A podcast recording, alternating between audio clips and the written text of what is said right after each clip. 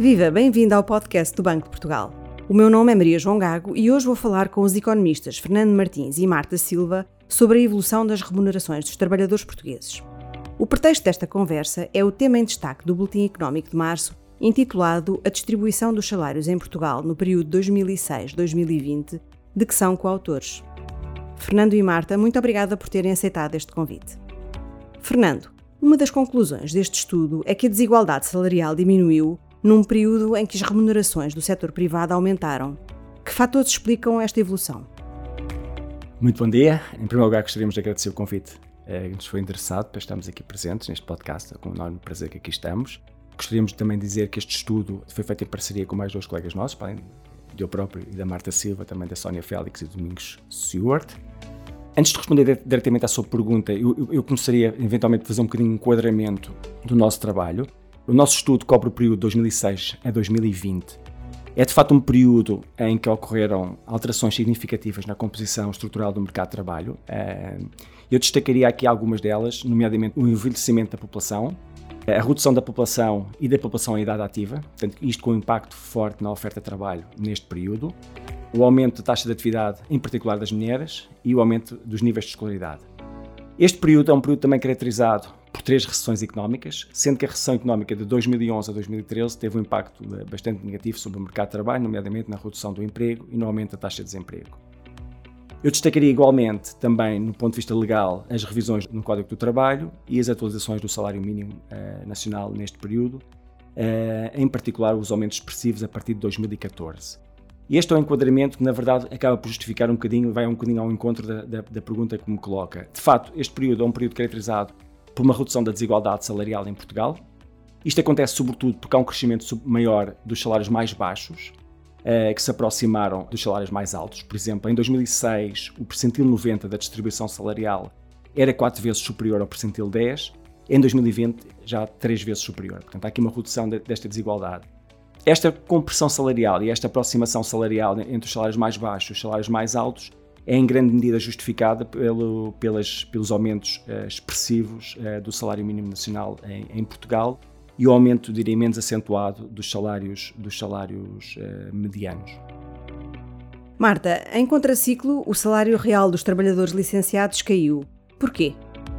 Ora, bom dia. Gostaria também de começar por agradecer o convite para participar neste podcast. De facto, o salário real médio dos trabalhadores com licenciatura em 2020 era de 1.592 euros, cerca de 152 euros abaixo do mesmo valor para 2006.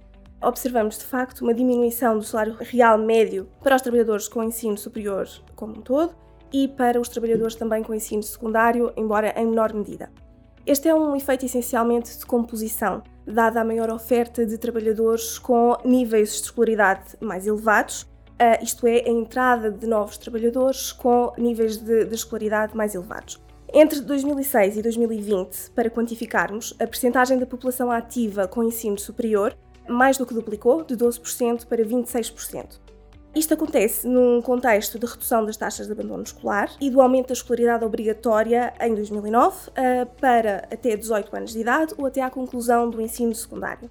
É também importante mencionar a reconfiguração do ensino superior que em 2006 o processo de Bolonha introduziu, reduzindo a duração das licenciaturas e introduzindo um segundo ciclo de estudos, os mestrados, que em conjunto tem uma duração equivalente à licenciatura pré-Bolonha. Assistimos, por isso, em termos de entradas de jovens no mercado de trabalho, a um aumento da percentagem de jovens com ensino secundário e também uma recomposição das entradas de trabalhadores com ensino superior, sendo que houve uma diminuição da percentagem de jovens a entrar com licenciatura e um aumento nas entradas de jovens com mestrado. Não obstante a redução do, do, salário médio real para os trabalhadores com ensino superior, é importante referir, no entanto, que o diferencial salarial entre trabalhadores com licenciatura e trabalhadores com ensino secundário manteve-se elevado, reduzindo cerca de 60% em 2006 para cerca de 52% em 2020. Fernando, num contexto em que o mercado de trabalho se mostra robusto, é expectável antecipar uma recuperação dos salários dos licenciados? Obrigado pela pergunta. Na verdade, é uma pergunta bastante desafiante e a resposta não, não é fácil. É, é, difícil antecipar uh, qual é que será o perfil salarial do, dos licenciados, em particular, dos indivíduos com ensino superior, no médio prazo, na verdade. Eh, como a Marta acabou de dizer agora, eh, a, transição educativa que se verificou em Portugal traduziu-se num aumento significativo da oferta de indivíduos com qualificações superiores. Isso, de facto, contribuiu para uma redução do diferencial salarial associado à educação, mas que ainda assim permanece bastante, bastante elevado. Isso é, é importante frisar esse aspecto. Algo que nós, que nós, observamos também no nosso estudo é que hum, existe, tem havido alguma diferenciação salarial entre os indivíduos que apenas têm licenciatura face aos indivíduos que já têm mestrado. Ou seja, há, uma, há, um, há um, prémio associado a este acréscimo de qualificações para o nível do, do, do mestrado.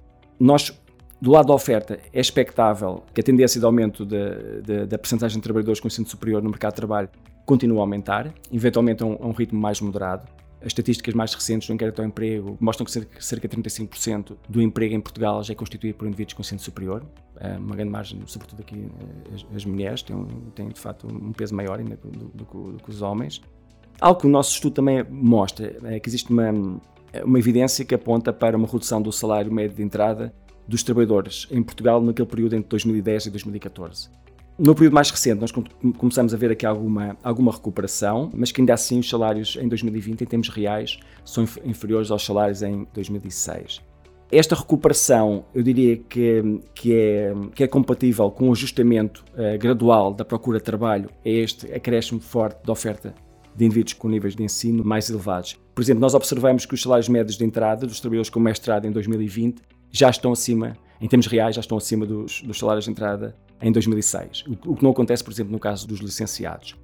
Por exemplo, algo que o nosso tema em destaque não aborda, por exemplo, é, é que é natural que a evolução dos salários reais dos, dos trabalhadores com ensino superior é muito provável que tenha sido heterogénea entre as diversas áreas de, de, estudo. E, portanto, essa parte nós não vamos a esse detalhe, mas é muito natural que haja aqui alguma heterogeneidade.